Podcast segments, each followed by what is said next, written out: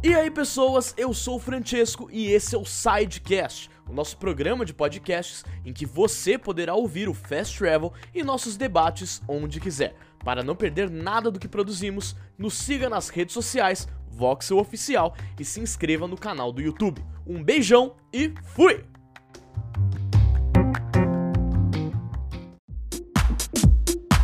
Fala pessoal do Voxel, sejam bem-vindos. Eu estou de volta aqui ao Fast Travel. Como vocês sabem, eu sou o Juan e a gente tá aqui depois de algumas semanas de muita correria com TGA, live 24 horas de Cyberpunk 2077. Eu sei que vocês falaram bastante do jogo aí, tanto nas nossas análises quanto nas nossas lives. A galera tá tendo alguns problemas. Vamos falar sobre isso hoje aqui também. Mas, primeiramente, deixem seu like, se inscrevam no canal e não se esqueçam, é claro, de também entrar e ouvir o nosso podcast Sidecast, caso vocês prefiram, do que assistir aqui o vídeo no YouTube, tá, gente? Então, sem mais delongas, bora para a primeira notícia! Vamos começar falando, é claro, de Cyberpunk 2077.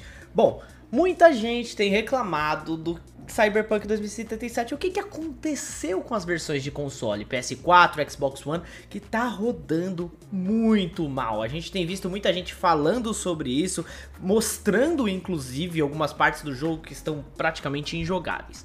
Bom, na sexta-feira, a, a CD Projekt Red lançou um patch, o patch 1.04, perdão, 1.04 para consertar o máximo de problemas possíveis. Porém, mesmo com esse patch, muita gente continuou reclamando, falou que tinha ainda muitos problemas. Olha só, o patch corrige vários bugs relacionados a missões do jogo, muitas das quais não poderiam ser completadas ou cujo progresso era dificultado por esses problemas. Fora isso, houve uma correção na prévia de armas que o jogador construía e em alguns outros problemas visuais. Bom, eles também prometem que é, outra coisa que consertou é o problema da tradução. O jogo não estava vindo traduzido, tanto nos PCs quanto no PS4, no Xbox estava vindo com esse problema, a localização. Agora basta você colocar na linguagem padrão para que o jogo vá para as configurações padrão ou do seu console ou da sua Steam, tá? É, porém, muita gente no Xbox ainda está reclamando porque ainda não foi liberada a atualização para Xbox, viu? É, ainda o, não está disponível ainda, pelo menos até a, o término dessa matéria aqui, não está disponível ainda. Além disso, vamos lá. Além disso, a CD publicou hoje, mais cedo, um pouquinho mais cedo, um pedido de desculpas pelos problemas aí do Cyberpunk 2077 nos consoles. Dizendo que teremos mais dois patches gigantescos, um para ser lançado em janeiro e o outro para ser lançado em fevereiro, para resolver, para que aí sim resolver todos os problemas que o jogo aí deu. Se, se lançar um patch para janeiro, para fevereiro, seria melhor que o jogo se fosse lançado então em março, né? Bom, mas de qualquer forma, Tá aí a notícia para vocês. O Twitter está cheio de gente cobrando a, a CD Projekt Red. Está certo, tem que cobrar mesmo. Os jogos não estão baratos. E se for para lançar na geração atual ou geração passada, que lançasse fechadinho, certinho, né, gente? Bom, bora para a próxima notícia aí. Fãs da Nintendo, preparem-se.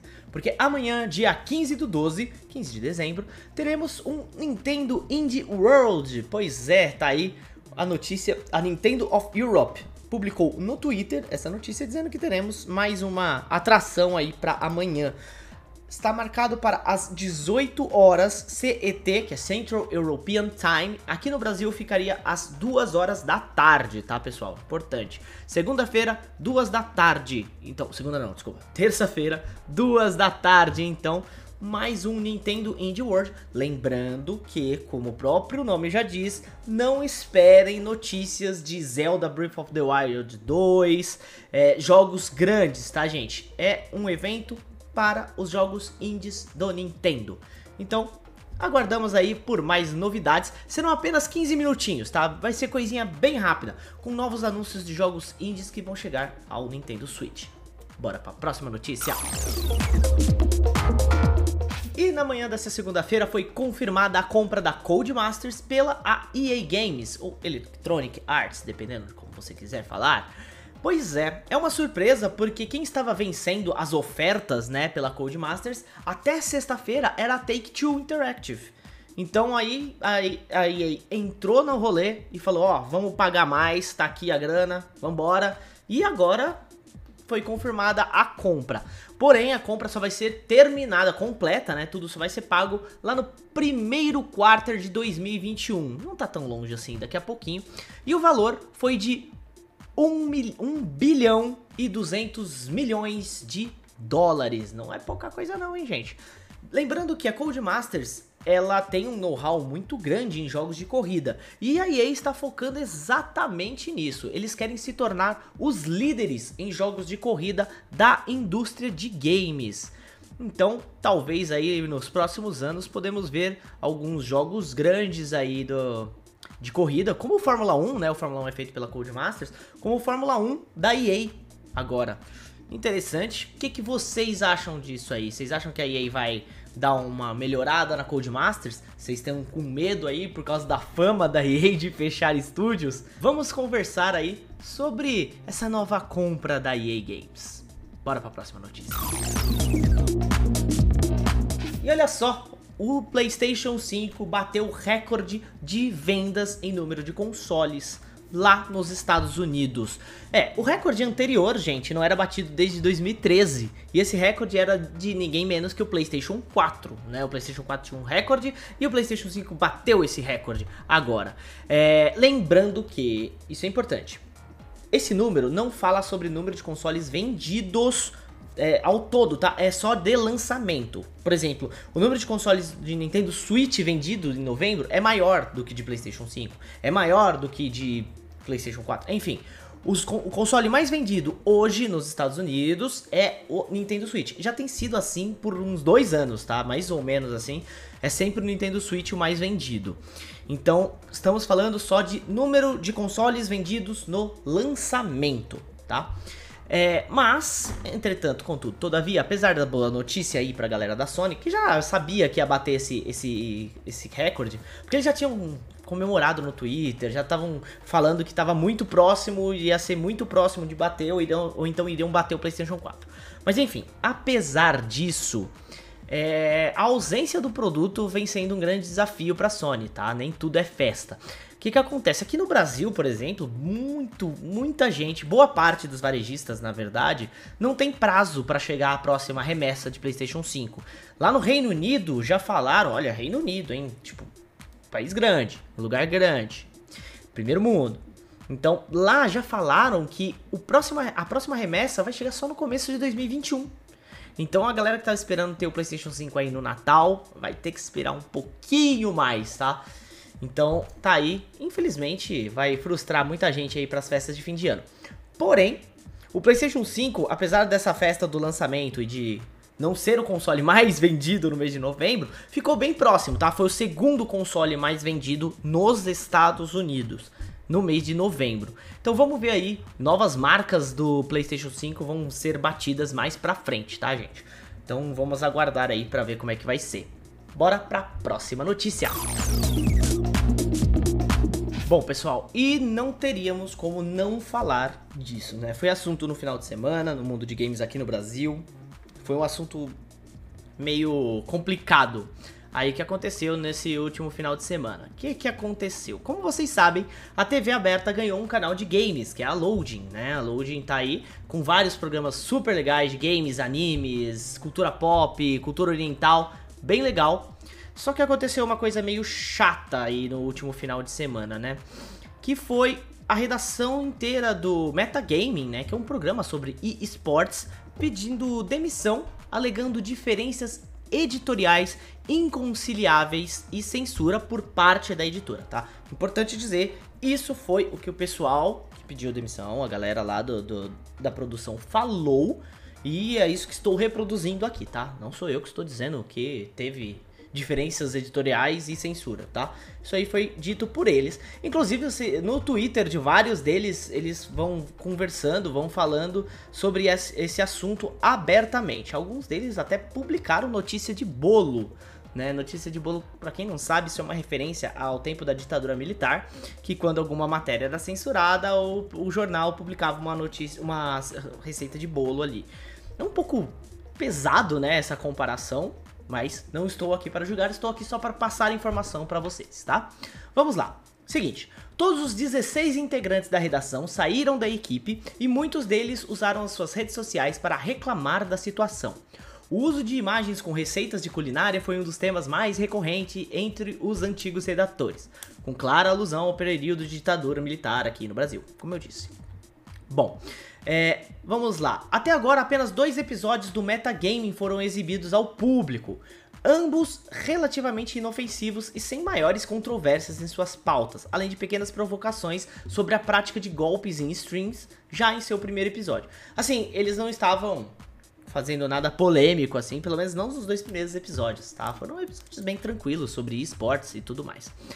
Porém, teve o, o, site Na Telinha apurou que a gota d'água ocorreu quando um integrante da redação teria feito uma matéria criticando uma desenvolvedora de jogos parceira do canal ou algum parceiro do canal, tá? Não estava claro que era uma desenvolvedora de jogos ou algum patrocinador do canal, tá, gente?